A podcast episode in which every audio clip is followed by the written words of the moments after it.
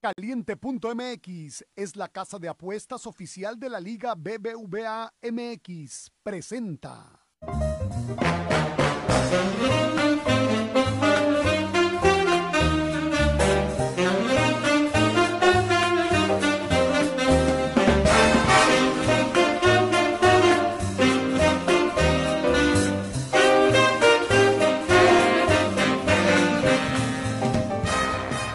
Buenos días, bienvenidos a Wall Street Journal. Tiempo para platicar de otros deportes a través de ABC Deportes. El día de hoy, eh, y bueno, este, la NFL está entrando a su tope. Eh, tiempo para, ya es miércoles, tiempo para empezar a analizar lo que puede ser el, los partidos de comodines. Ya se habla demasiado acerca perdón, los partidos divisionales. Ya hemos hablado acerca de lo que fueron los partidos de comodines. Sigue habiendo, obviamente, reacciones acerca de, esto, porque, por ejemplo, el día de ayer, Doug Prescott sale a pedir disculpas de lo que dijo en el arbitraje. Eh, bueno, me, me calenté, me ofusqué, este, cuando creo que Doug Prescott debería primero haberse enfriado, como sí sucedió en el vestidor, señor Rolando del Regil, que me pareció un gran detalle de Dak Prescott, eh, que hablara con sus compañeros y que prácticamente ahí en el vestidor les dijo, a ver, cada uno, 500 dólares, papitos, 500 dólares, porque los jugadores de la escuadra de prácticas, ellos no reciben dinero por su trabajo en los playoffs y hay que apoyarlos porque ellos trabajaron apoyándonos a nosotros y pues 53 jugadores de, de, de a 500 dólares, son 25 mil dólares que se repartieron entre los del escuadrón de práctica y eso fue una iniciativa encaminada por el señor Doug Prescott que habla de liderazgo, que habla también de, de, su persona, aunque muchos de los vaqueros si hubieran ganado nosotros los ponemos, hombre. ¿Cómo está Rolando? Bien, Enrique. Eh, por un lado tienes el lado caritativo y yo encuentro el sentido en el cual pues tuvo que venir a corregir la regazón que tuvo el día domingo, porque lo que hace él es realmente,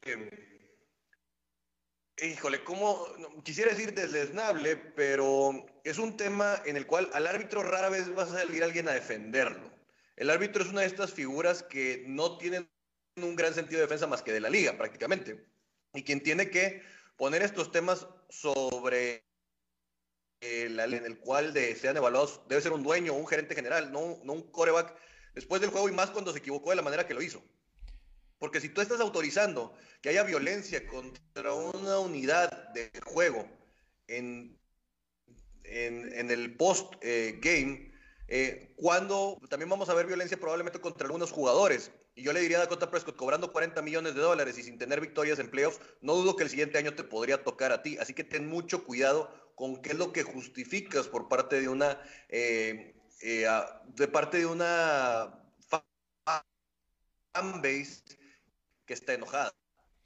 De, acuerdo completamente. Este, pero bueno, quiero pensar la, eh, el momento de irritación que podría tener, pero esa es la gran diferencia a veces entre las estrellas y las no estrellas, ¿no? Tipos como Peyton Manning, como Tom Brady, como el mismo Big Ben, eh, a veces prefieren enfriarse y no salir y, calentarse, obviamente. Le ha tocado dos situaciones difíciles a, Dak Prescott en, en playoff. Eh, una, la de aquel partido contra los, eh, los Packers, en donde en el último momento mete un regreso Aaron Rodgers con un pase a aquel ala cerrada increíble y terminan ganando al final de cuentas los Packers. Y esa temporada de 13-3, si mal no recuerdo, del equipo de los Vaqueros, donde tenían ventaja de casa y todo lo que tú quieras, eh, se fue por la borda, cuando todo el mundo pensábamos que el que debería haber sido titular ese día debió haber sido eh, Tony Romo, ¿no? eh, y que a lo mejor hubiera pasado otra cosa con, ese partido. Ahora esta eh, es la frustración de los vaqueros de 25 años y encontrar solamente tres triunfos en playoff en 25 años. Y veía ahí un comentario de, de, Stephen A. el día de ayer y mucha gente también después hizo memes de eso, de que los vaqueros son como los artículos de Navidad este, se emocionan en noviembre, eh, los pones y los quitas en enero, ¿va? este, y tienes razón, ¿va? Tienen vigencia. La, primera de semana de enero los debes de guardar. Sí, tienen vigencia hasta la rosca de Reyes, ¿no? Hay cosas que, que, pasan en enero siempre. Qué bueno que llegó enero, donde llega la rosca de Reyes, se van los vaqueros, este, y cosas así, ¿no? O sea, ya, ya se ha hecho este, viral ese comentario. Y bueno, eh, ya para cerrar los comentarios acerca de los vaqueros de Dallas, se confirma que Mick McCarthy seguiría el siguiente año. Eh, las entrevistas en las cuales Kellen Moore y Dan Quinn ya están siendo entrevistados por algunos equipos, principalmente los Broncos de Denver, es de los que suenan por ahí. Y pues, en fin, creo que no van a venir tantos cambios porque se cuestionó mucho, Enrique, si el liderazgo de Mick McCarthy era el necesario para que los vaqueros pudieran trascender en enero. Y otra vez esta temporada vuelve a dejar dudas con manejos de reloj, manejos de juego y todo lo que está pasando. Vamos a ver el siguiente año el tope salarial que contrataciones bombas, se van a nutrir un poquito más del draft por el tema del tope. Y creo que va, va, a volver a ser una incógnita los vaqueros de Dallas, que su principal activo es la mediocridad de su división. Fíjate que dentro de esto eh, yo, yo ayer hacía una reflexión sobre los vaqueros de Dallas y me decía, amigo mismo, eh, es tanta la desesperación de los vaqueros de Dallas que no tienen paciencia. Pero llegó Mike McCarthy a tomar un programa donde entraba una gran desesperación después de que tronaron al entrenador en jefe, tronaron a los coordinadores, tronaron a todo el mundo. Y la gente piensa, es que tenemos un gran equipo porque tenemos a Ezequiel Elliott y tenemos a Dak Prescott y tenemos... Y, yo no siento que sea el gran equipo que los vaqueros piensan que tienen y que lamentablemente a veces se inflan demasiado ese globo. Y llegó McCarthy y tenía, tiene, tiene que hacer una estructura diferente. Llegó y se equivocó con el coordinador defensivo porque Nolan este, no era el coordinador defensivo y a lo mejor tuvo que tomar la decisión y trajo al correcto trajo a Dan Quinn. Y, bueno, pues ahora Dan Quinn a lo mejor tendrá que irse. Pero así como tendrán que irse Dan, eh, Nolan, creo que también van a tener que encontrar la forma de desaparecer algunos líderes y algunos errores que tuvieron los vaqueros de Dallas. Y uno de ellos, por ejemplo, a Mari Cooper, me parece que no es el receptor. No es ni siquiera el top 10. Y hoy necesitas un receptor top 10 para estar en playoff. Eh, tú volteas a ver a los equipos que están en playoff y Tampa tiene Mike Evans. Eh, el equipo de Green Bay tiene a Davante Adams. Eh, San Francisco tiene a Divo Samuel. Los Carneros tienen a, Cooper Cup. los Titanes tienen a un AJ Brown, que a lo mejor no tuvo muy buenos números esta temporada, pero es una estrella dentro de la NFL, es un tipo dominante, pues las lesiones no le permitieron y ahorita está sano y vas a Cincinnati, tienes a Yamar Chase, y tienes a, a, Hill con el equipo de Kansas, y tienes a Stephon Diggs con el equipo de, de, de, ¿cómo se llama? De, Buffalo. Dime quién de los vaqueros, sus receptores, mejor que cualquiera de estos. Y no hay ninguno. Entonces, no, y te voy a decir una cosa. Y tienes que entonces que empezar a reestructurar tu base, porque tampoco tu corredor que en este caso Ezequiel Elliott tampoco está dentro de ese nivel ya, de ser del, del, top 10. Es que hay, que hacer un, un, recuento claro.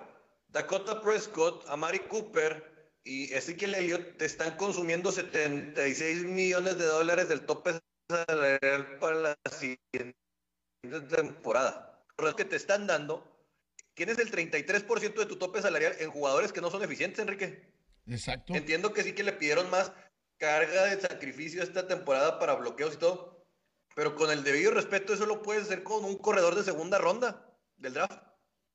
No tiene, yo reitero, en corredores puedes pagar 16 millones de dólares por todos tus primeros tres corredores. Y eso que vas a estar teniendo uno de alrededor de 9, vas a tener uno de 5 al año y luego vas a tener otro de 3. Y créeme que vas a estar funcionando perfectamente por la sobrecomoditización y cómo están saliendo de college. No lo quiero decir de mala manera, también hemos hablado que a veces no se les da el recurso necesario.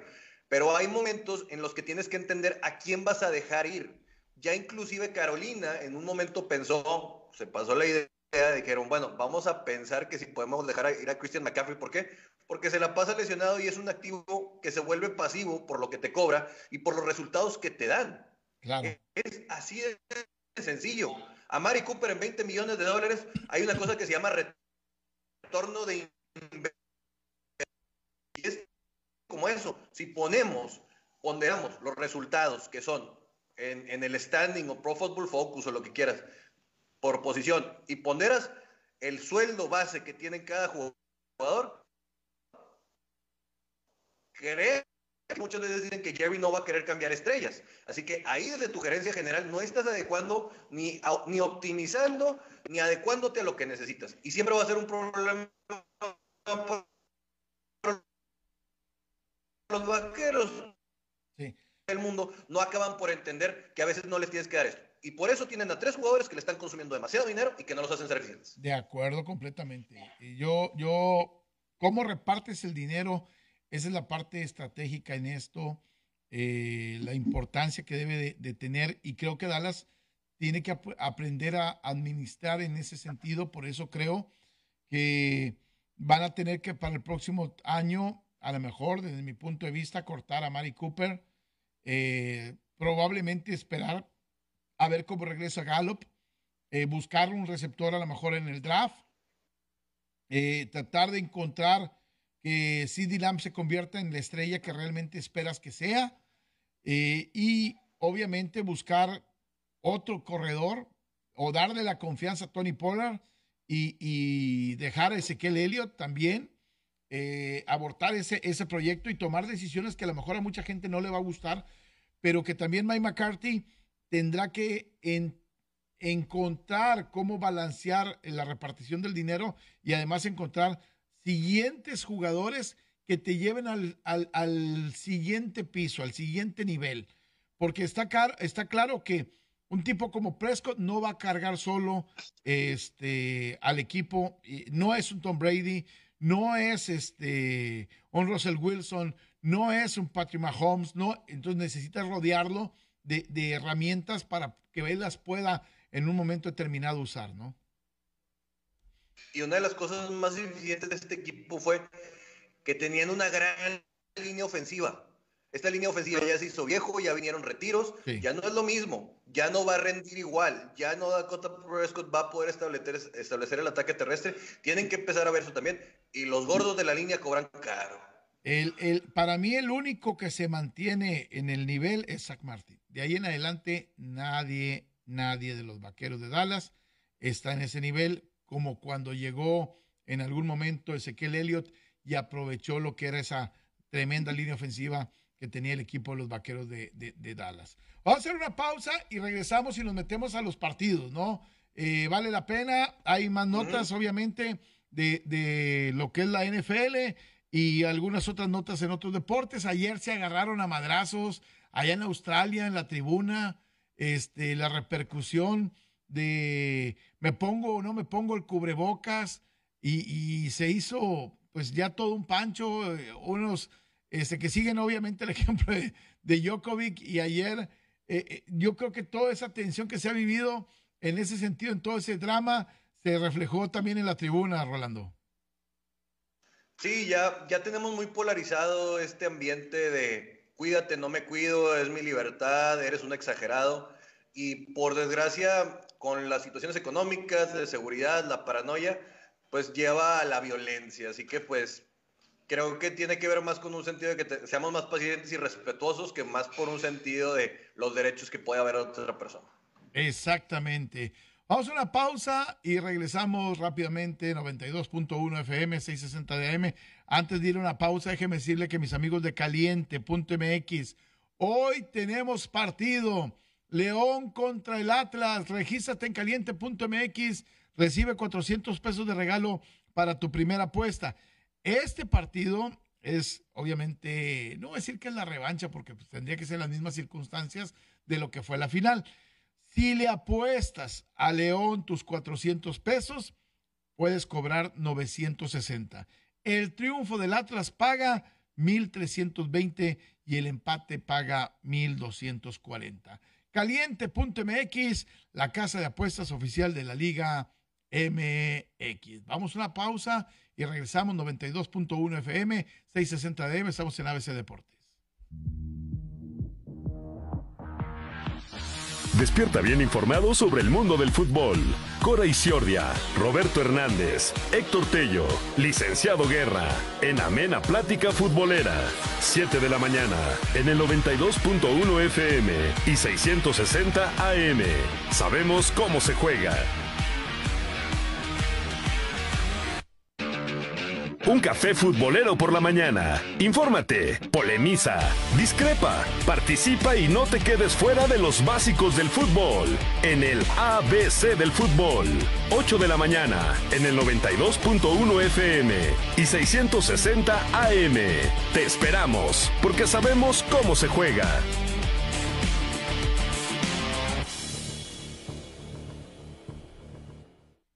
Bueno, estamos de, estamos de regreso. Eh, estaba leyendo una frase de Blaine Bishop, aquel que fuera un extraordinario safety del equipo de los Titanes de Tennessee cuando llegaron al Super Bowl. Dice, algunas personas necesitan entender que el fútbol es un deporte de equipo.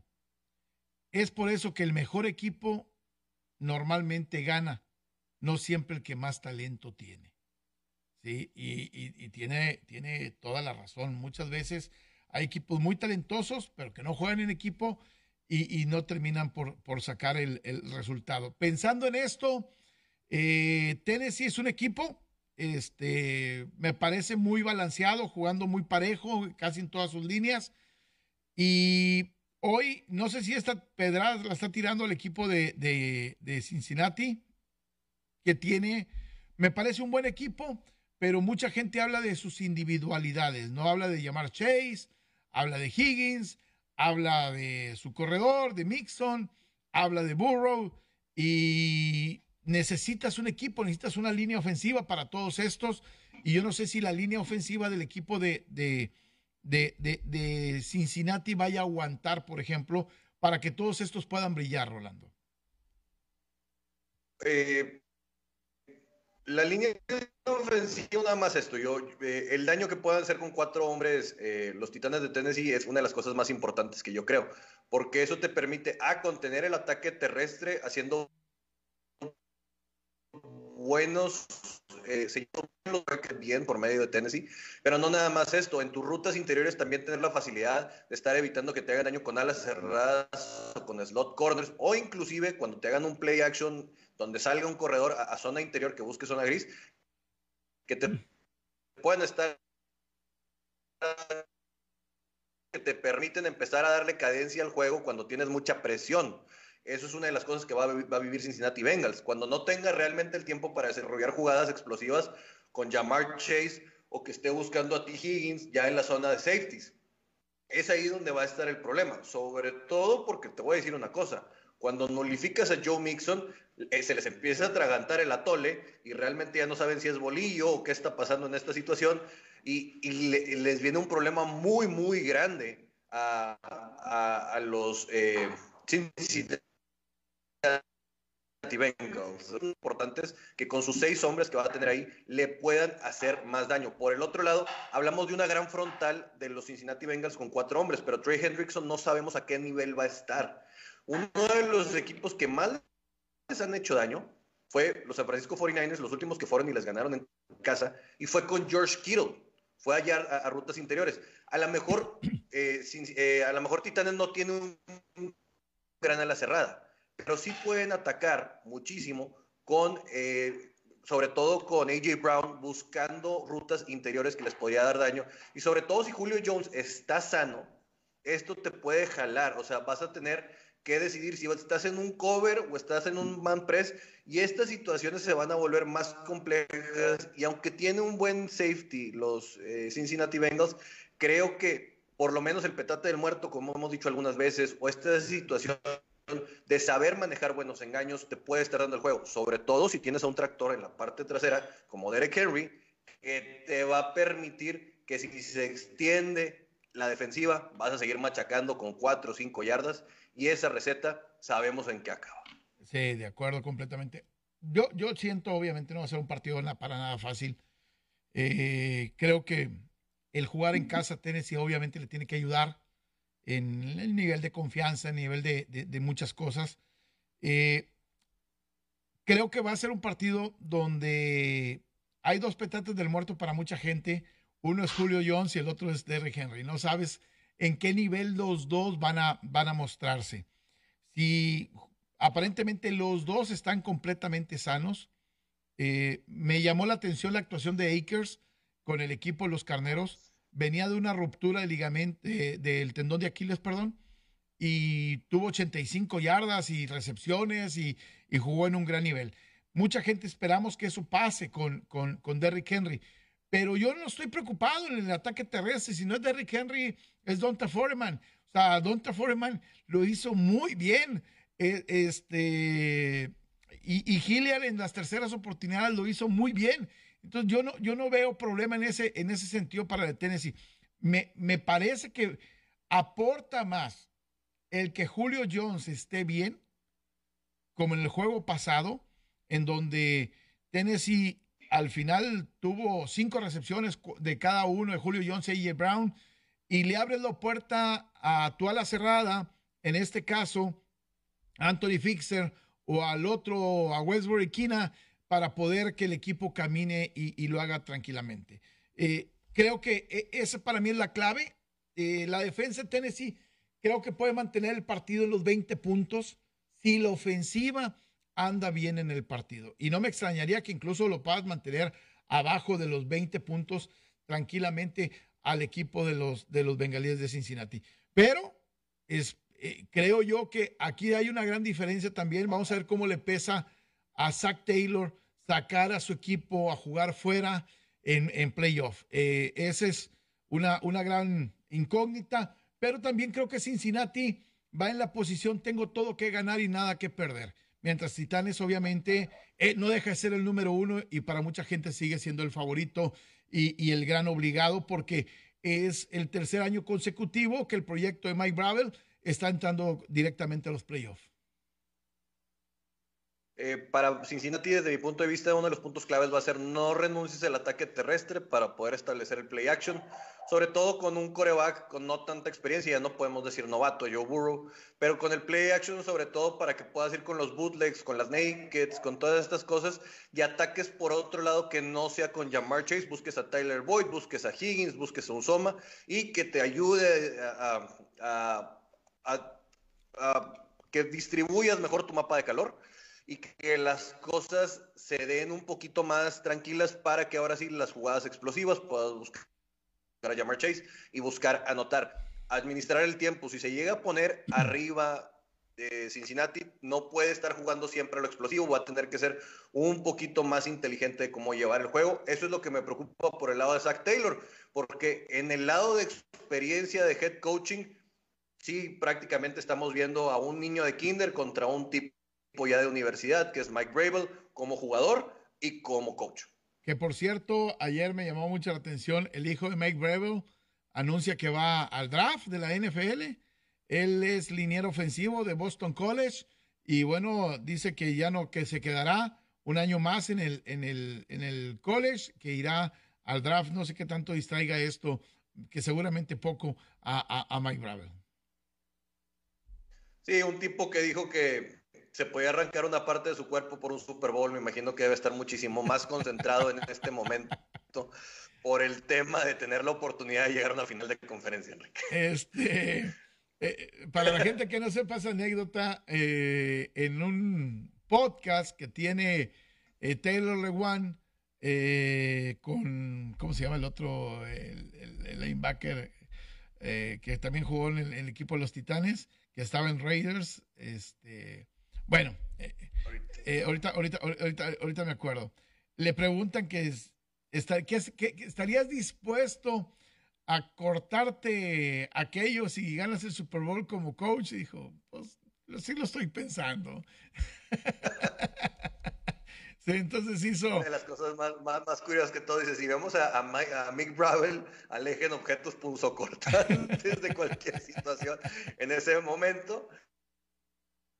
Pero pues es algo curioso, tipo que claramente tienen una, una situación pendiente con, con, el tema de postemporada. Eh, eh, llegó a una final de conferencia, no ha podido, eh, estuvo en ventaja.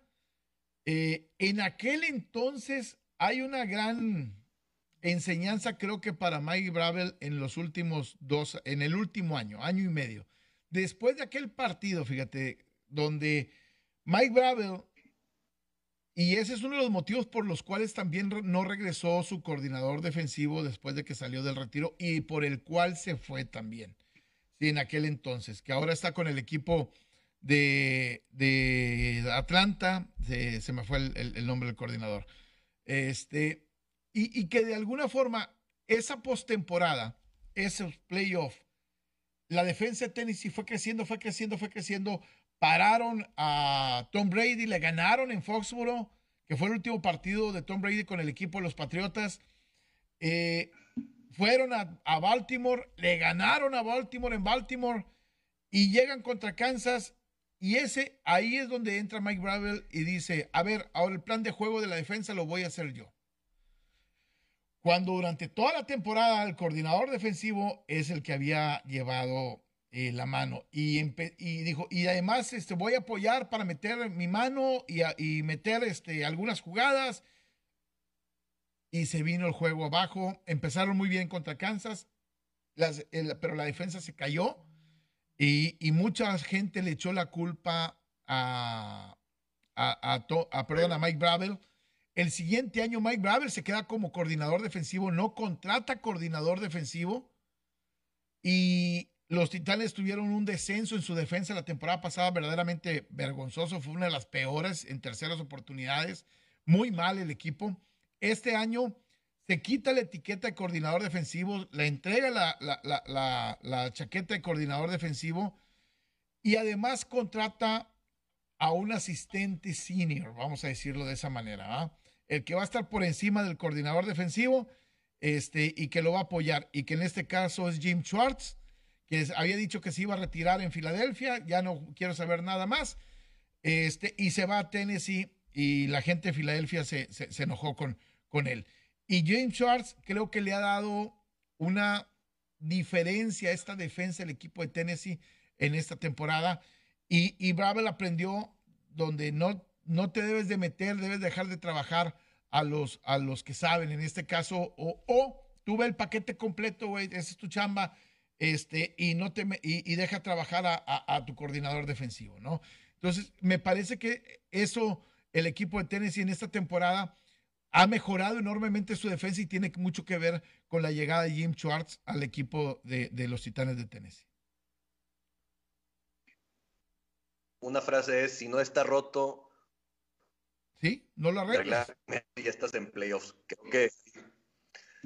Pero pues sí, digo, eh, en el tema es también si es un lugar frío, afectar a Cincinnati Bengals, ellos también vienen de Ohio, es una situación en la cual eh, la temperatura no debe de ser un factor realmente y pues eh, prácticamente con una semana de descanso los Titans deben de estar en una mejor posición. Estaba en la línea nada más para confirmarla con nuestros amigos, es en menos 3.5, eh, lo cual habla de que puede confiar en la explosividad, bueno, en la capacidad de meterse el juego de los Bengals, pero una línea de 47 puntos, creyendo mucho que va a pasar por el ataque terrestre este juego.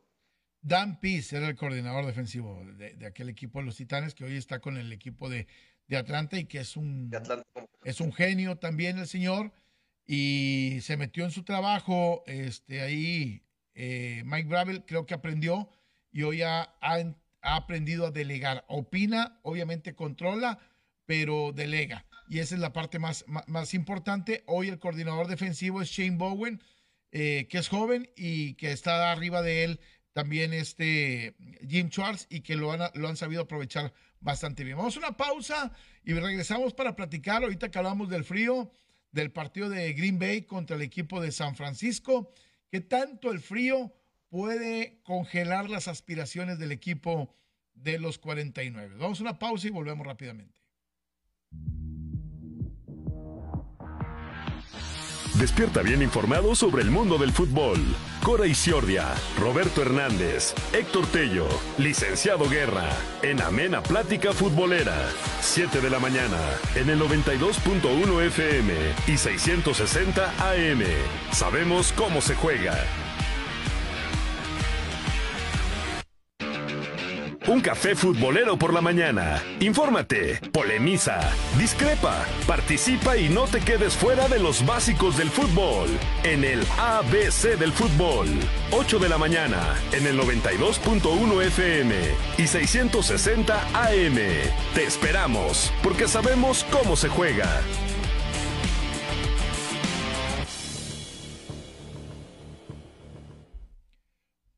Bueno, estamos de regreso a través de Facebook. Partido 49 contra el equipo de los empacadores de Green Bay. Eh, un partido que puede ser el adiós de uno de los dos mariscales de campo de esta franquicia, de Aaron Rodgers de Green Bay o de Jimmy Garapolo del equipo de los 49. Ayer se pensaba especular sobre si Jimmy estaba listo físicamente o no para el partido. Eh, yo creo que lo va a jugar sí o sí. No sé, eh, aunque ande malo de, del corazón, este, no se lo va a querer perder. Es un juego clave para él, para su carrera deportiva. Y empiezan a especular el que Jimmy podría salir o eh, podría ser negociado.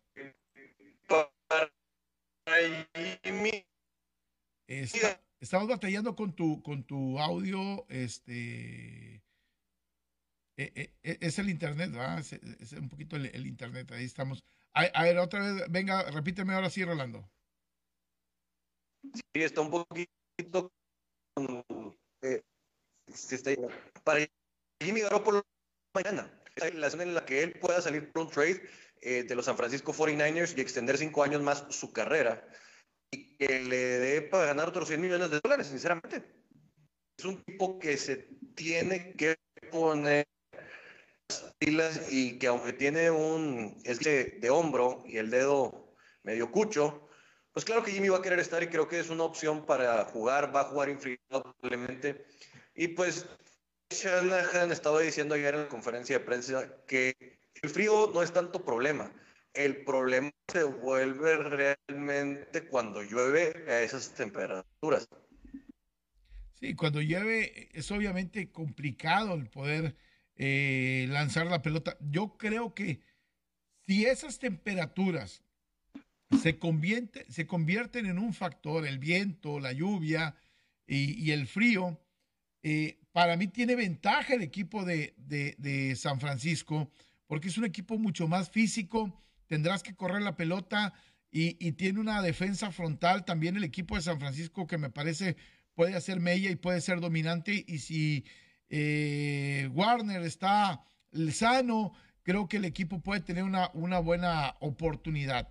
Eh, acostumbrado obviamente a jugar en esas temperaturas, Aaron Rodgers, eh, Jimmy Garapolo no las desconoce, lo, lo, tuvo en el equipo de los Patriotas, aunque jugó realmente poco con el equipo de los Patriotas.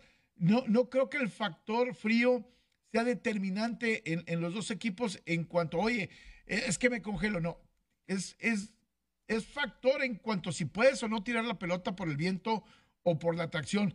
En esa parte, no porque un equipo esté acostumbrado o no al frío, ¿no? Y si hace viento le va mejor a San Francisco. Eh, quiero hablar del planteamiento defensivo, Enrique, porque creo que hacer hincapié en esto son diferentes. San Francisco juega con 4-2, mientras que Green Bay juega 3-4. ¿Qué es lo que va a significar aquí? La, semana pasada hablábamos de cómo George Kittle era el que iba a ser el señuelo para llevar a Mika Parsons a estar fuera del ataque terrestre. En este caso, ya muchos Green Bay eh, muchos de Green Bay dicen, bueno, es que ya va a estar eh, Sadarius Smith, va a estar eh, también por ahí, eh, también Preston Smith, Jerry Alexander. Pero una de las cosas que se va a ver más fuerte en este sentido es cómo los alas cerradas pueden estar sacando de ahí para nulificar a toda esta gente que va a estar buscando penetrar y cerrar los huecos porque estaba reportando el señor David Lombardi el día de ayer que la defensiva de Green Bay contra la carrera es la número, la número 30 y de las que más permiten jugadas explosivas. Si consideras que vas a estar en formación pistol con los San Francisco 49ers, con Elijah Mitchell y Divo Samuel, donde realmente es un volado, cómo te estás jugando, cómo se está moviendo, porque también hemos visto grandes jugadas explosivas por el lado débil de la línea, para Green Bay no es un partido en ese sentido. Así que ellos son los que deberían de considerar que no haya mucho aire para que la bola pueda volar por el aire, donde puedas aprovechar a Devante Adams, a Valdés Scantling y a, también a, Randall Cobb para mejorar esto, porque en el ataque terrestre yo creo que en esa parte San Francisco sí tiene una ventaja clara, aunque también Green Bay tiene un buen ataque terrestre con AJ Dillon y Aaron Jones. Sí, ahora, esa parte de violentar el juego, vamos a decirlo, meterte en un duelo de pistoleros, en un tiroteo, es lo que no le conviene, creo yo, al equipo de los 49 de San Francisco. Ellos les, les tiene que ser un partido rocoso, un partido eh, duro, un partido sordo, un partido físico. Ese es el tipo de juego al el cual San Francisco tiene, tiene que llevar el, encuentro. Y, y, ahí es donde creo que tendrá eh, mayor oportunidad de poderlo, de poderlo ganar. Eh, ahora, este equipo de, de, San Francisco, sí, como dices, tiene jugadores explosivos y que de alguna forma hoy Green Bay tendrá que preparar el partido en, en contra de Divo Samuel, de lo que te puede hacer Divo Samuel y en los espacios que te puede abrir Divo Samuel incluso para los compañeros. Para hoy, veía eh, un tweet donde dicen si Dimo Samuels fuera simplemente corredor, eh, probablemente estaría entre los mejores cinco. Eh, y probablemente sí, pero su cuerpo no está preparado para recibir 20, 25 golpes a lo mejor por, por juego, ¿no? E, esa es la gran diferencia entre muchas veces ser corredor y ser, ser, este, ser un receptor, ¿no? Receptor. Y, una de las cosas que vemos, Enrique, es hoy el movimiento previo del snap es una de las cosas que dicta mucho de la eficiencia en las ofensivas de los equipos. Lo vemos con, Andy Reid, lo vemos también inclusive con eh, los Pittsburgh Steelers, lo han intentado con el señor Chase Claypool. Muchos, muchas ofensivas ya tratan de erradicar con esto, con los jet sweeps, con las reversibles. Pero esto le da la oportunidad a Brandon Ayuk y a otro tipo, a un tipo grande, fuerte como Joan Jennings que este tipo, al momento de que lo tiene un receptor o un corredor la bola, siguen bloqueando en el nivel 2. La importancia de tener receptores que bloqueen en el nivel 2 es que tienes corridas de arriba de 20 yardas. Te da la oportunidad de que si tienes un tercero y cinco dices, ¿por qué no me la corro? Tener esta situación en la que corres por fuera. Eso es uno de los factores importantes de San Francisco que yo creo, sobre todo por que no veo un perímetro tan físicamente fuerte como es los receptores de San Francisco en ese dominio. Lo que sí es que el, roster de receptores de, Green Bay es muy rápido, es muy inteligente para correr las rutas y más inteligente Aaron Rodgers. Así que, ¿qué va a importar mucho? La línea frontal, presionar con cuatro nada más, estar muy bien en tu cover y que tienes, tengas una rotación interesante para estar mandando gente fresca, para presionar, para llegarle, para estar buscando levanta tus manos, levanta las manos, si no vas a llegar, levántale las manos y que si está Nick Bosa, pues bueno, sabemos que esta línea, esta línea defensiva que en el momento que esté el número 97 cambia radicalmente por los giros que da, que no nada más tiene que buscar por el lado débil, estar por afuera, también se sabe mover por los cruces son y es por ahí donde tiene que llegar, porque cuando se domina por ese lado es cuando sí ya viene un blitz con Fred Warner o cuando ya viene un blitz con un safety y es donde le empiezas a pegar. Y sabemos que Aaron Rodgers es un gran tipo, le ganó a San Francisco en la Bahía esta temporada, pero si algo le preocupa es que le peguen. De, acuerdo completamente. Eh, otro partido, porque nos queda, y yo creo que vale la pena que vayamos desmenuzando todo, eh, todo lo que está pasando. Tampa contra el equipo de Carneros podría ser este partido el que encumbre realmente a Matthew Stafford. Ganarle a Tom Brady en su propia casa eh, no, significa nada, ¿eh? Mira, este, y voy a poner el caso de Ryan Tannehill. Tannehill fue y no solamente le ganó a Tom Brady en su propia casa, lo eliminó y lo, lo, corrieron eh, o terminó su relación hasta con los Patriotas. Fue el último partido y nadie dice nada de Tannehill, ¿verdad? O sea, este, pero Matthew Stafford está en Los Ángeles, el segundo mercado más importante. Eh, queremos encumbrarlo. Y si por ahí se da la situación de que gane San Francisco y gane el equipo de Carneros, la final sería en casa de los Carneros, la casa del Super Bowl, y, esto se va a hacer un, un este, no, ¿qué te, digo? Un holgorio, ¿no? Eh, creo que este es el partido de su vida, desde mi punto de vista, para Matthew Stafford. Eh, si en algún momento soñó eh, más allá del Super Bowl, que obviamente es el juego que quieres ganar, este es el partido que te puede encumbrar y, te y puede justificar muchas cosas de tu contratación.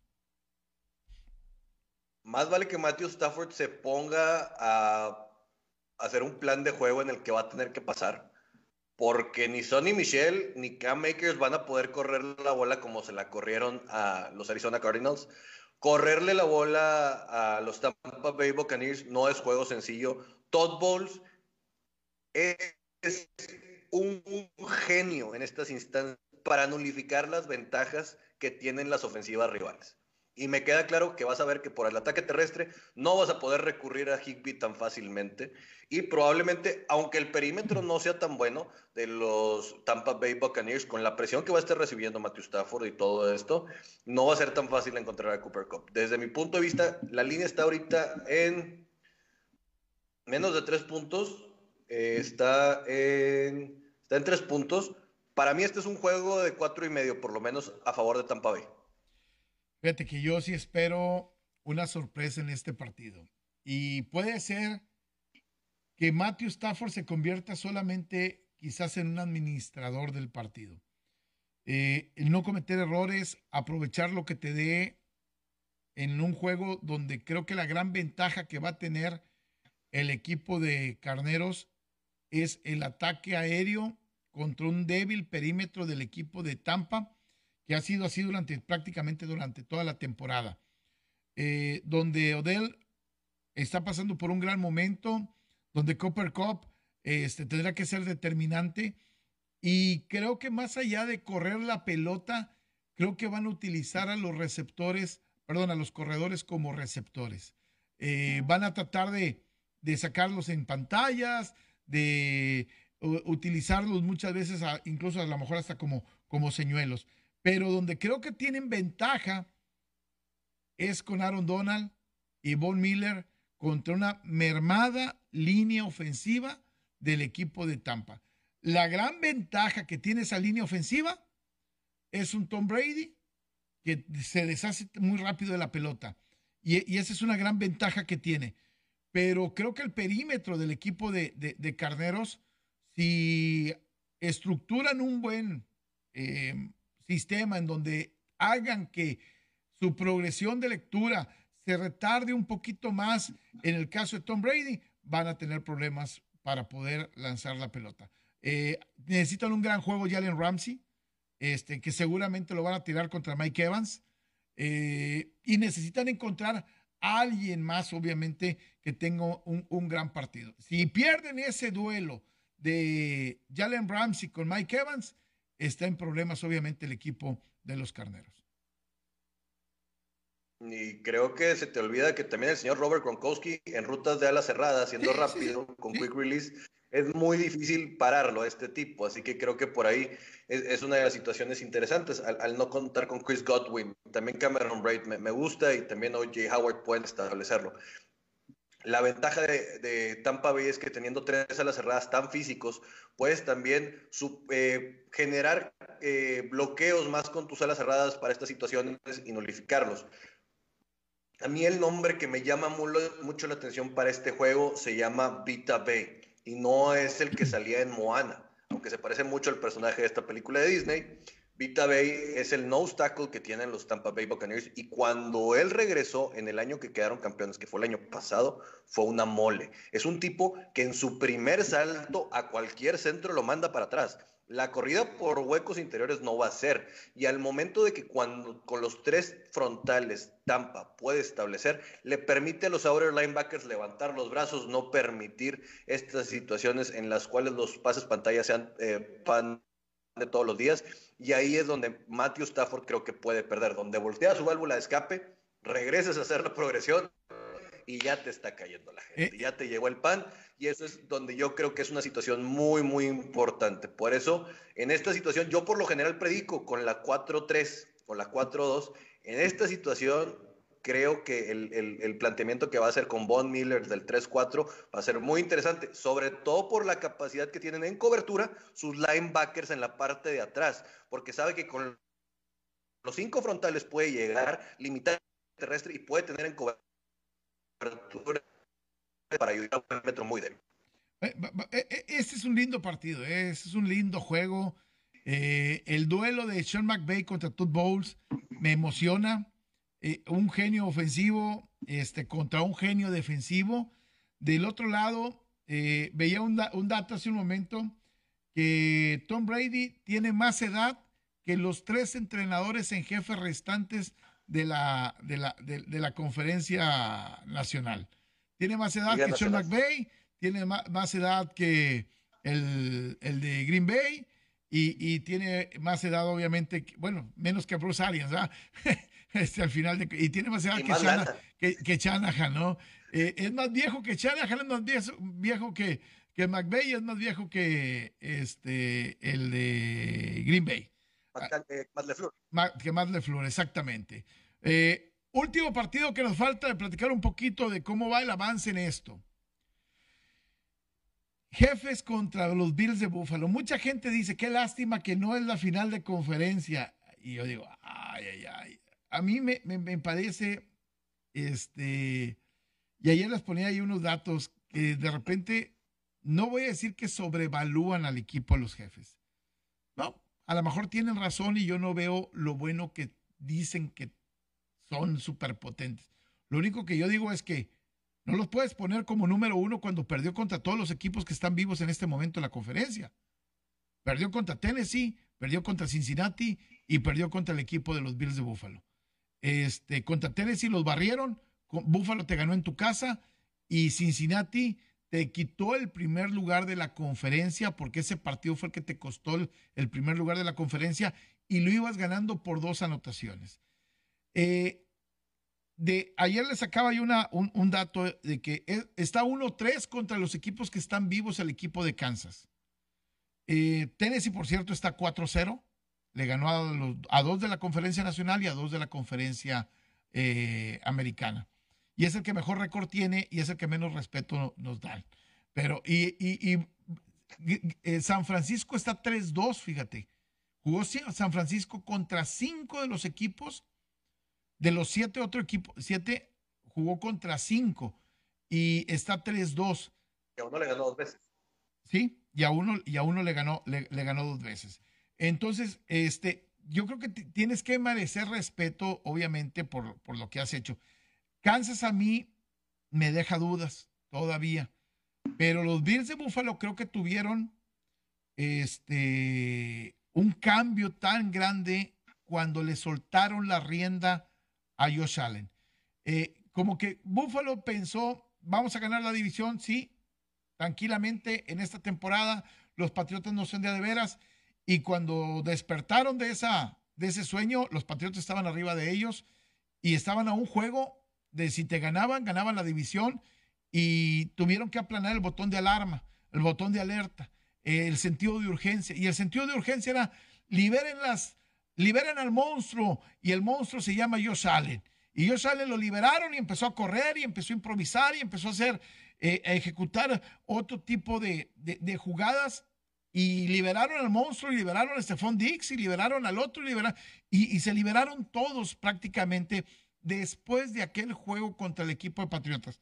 Perdieron con Tampa, pero un juego que debieron haberle ganado a Tampa en Tampa sobre el final del partido, cuando liberaron otra vez al monstruo. Y de ahí en adelante está suelto el monstruo. Y creo que hoy me parece que Josh Allen, para mí, está hecho un salvaje y creo que la defensa del equipo de los Bills de Buffalo podría aguantar el partido y dándole oportunidades a Josh Allen de que pueda ganarlo.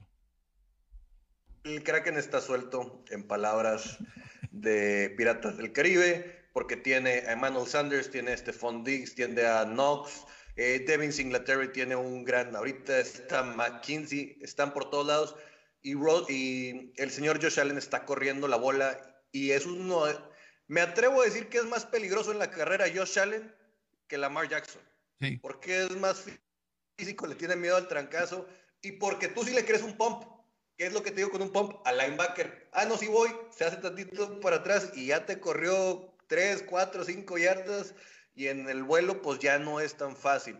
Eso que tú dices es muy cierto y, y yo creo que el tema es que dijeron, vamos a guardar más que nada nuestras cartas, guardaron un poquito sus cartas y ahorita lo que yo veo de Búfalo es que tiene la capacidad de improvisar y ajustar. Tampa Bay no la tiene con el debido respeto. Tampa Bay se casa con la suya. Kansas. Tampa Bay es contra Pittsburgh, o sea, realmente no ves algo que sea diferente de lo que ya con, pero, Kansas City, Kansas City se casa con la suya, no, no hace algo diferente, no estamos viendo eh, situaciones nuevas, no ves que hayan improvisado un receptor de corredor, no ves que eh, este,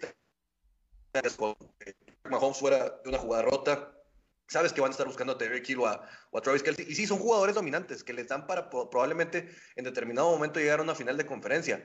Pero lo que yo veo de Búfalo, añadido a su defensa, no veo cómo podamos estar hablando de que todavía Kansas City sea favorito por dos puntos en su casa. Se los estarán dando por el ruido, se los están dando, dando por alguna otra situación, porque no es por el frío y por el aire, porque una de las situaciones más difíciles es jugar en Búfalo. Exactamente. Vamos a una pausa. Rolando, regresamos rápidamente. Seguimos platicando de este partido de Kansas contra el equipo de los Bills de Buffalo. Volvemos. Despierta bien informado sobre el mundo del fútbol. Cora Isiordia, Roberto Hernández, Héctor Tello, Licenciado Guerra, en Amena Plática Futbolera. 7 de la mañana, en el 92.1 FM y 660 AM. Sabemos cómo se juega. Un café futbolero por la mañana. Infórmate, polemiza, discrepa, participa y no te quedes fuera de los básicos del fútbol. En el ABC del fútbol. 8 de la mañana, en el 92.1 FM y 660 AM. Te esperamos, porque sabemos cómo se juega.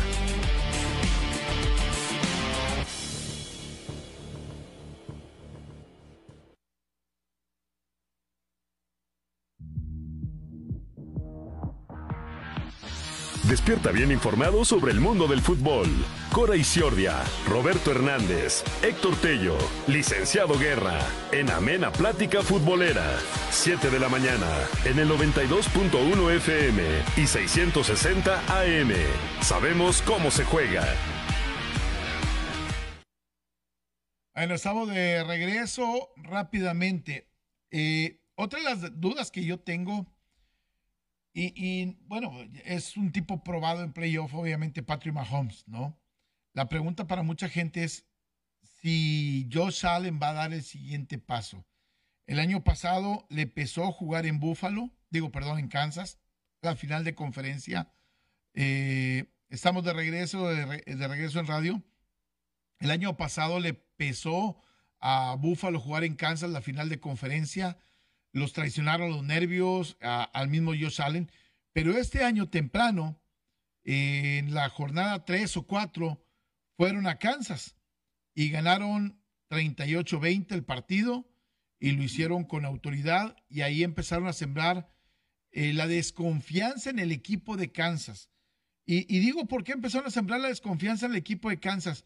Porque antes de ese partido, el equipo de Kansas este, todo el mundo decía, no, es el perro bravo, es el, es, es, el bueno, es el, el, el, mero mero. Eh, habían, le habían ganado a Cleveland, habían perdido en Baltimore y habían perdido contra los cargadores. Le ganaron a Filadelfia y después de que le ganan a Filadelfia, el equipo de, de, Kansas dice, ya estamos de regreso, ¿no? Le ganaron a Filadelfia, eh, le metieron 42-30 a Filadelfia en aquel partido, ya estamos de regreso. Y que pierden 38-20 con Buffalo. Y ahí fue donde la gente empezó a dudar del equipo de Kansas, de que si Patrick Mahomes era o no era. Este, y obviamente se le vinieron las críticas encima a Andy Reid y al equipo de, Kansas. Pero ese día, eh, Buffalo los atropelló, ¿eh? prácticamente.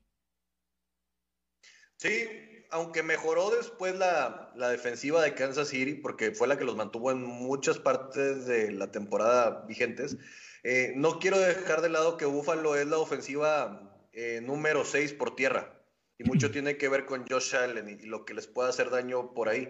En cuanto a defensiva, pues bueno, ya sabemos que en yardas totales es la mejor la de Buffalo, en yardas también por aire es la número 1, en ataque terrestre es la número 13 y en puntos promedia alrededor de 17. O sea, eh, va a ser un partido difícil para Patrick Mahomes. No va a ser un partido donde le van a dejar muchas rendijas para poder hacer algo creo que hay una cosa que no les hemos dado mucho mérito es a los safeties de Buffalo con Jordan Poyer, creo que está haciendo las cosas muy muy bien, escalonan muy bien en la cobertura de pases largos. Eh, eso es algo que me gusta bastante de ellos. Eh, de hecho, se hablaba que después de este juego, que fue el 10 de octubre, Enrique, fue cuando realmente la gente empezó a decir, ese es el esquema que le tienes que manejar a Kansas City, el escalónate atrás. Y eso que perdieron un gran, un gran corner eh, esta temporada los, los Buffalo Bills. O sea, todavía estamos hablando de que se han sabido reponer a las decisiones en este esquema. Así que para Patrick Mahomes probablemente vaya a depender mucho de Byron Pringle, de Robinson y otros más que no tengan tanto nombre para buscar eh, tener otros receptores que le puedan dar yardas y también tratar de establecer un poquito de ataque terrestre. Eh, ya para irnos, para mí Kansas medio engañoso, ¿eh? Así como decíamos, eh, Miami es engañoso por el rol de juegos. el equipo de Dallas es engañoso por todavía su rol de juegos. Patriotas es engañoso por su rol de juegos. A Kansas le pasó exactamente lo mismo, ¿eh? Después de que perdieron aquella derrota con Tennessee, que fue vergonzosa 27 a 3, le vinieron de los siguientes seis juegos, cinco partidos en casa. Y la única salida que tuvieron fue a los Raiders, y fue cuando los Raiders están envueltos en medio de la bronca este, de lo de Henry Rocks y todo este tipo de cosas. Eh, le ganaron a Gigantes, le ganaron a Green Bay sin Aaron Rodgers, le ganaron a Las Vegas en Las Vegas, le ganaron a los Vaqueros de Dallas 19 a 9. Ojo, su ofensiva no fue determinante y le ganaron a los Raiders. Y después sufrieron con los cargadores, le ganaron a Pittsburgh en casa normal, perdieron en Cincinnati y sufrieron en Denver. Este, yo no lo veo al equipo tan, tan el que me quieren vender. Pero bueno, ya nos vamos. Mañana seguimos platicando de esto y mucho más. Pásela bien. Excelente día. Caliente.mx es la casa de apuestas oficial de la Liga BBVA MX. Presentó.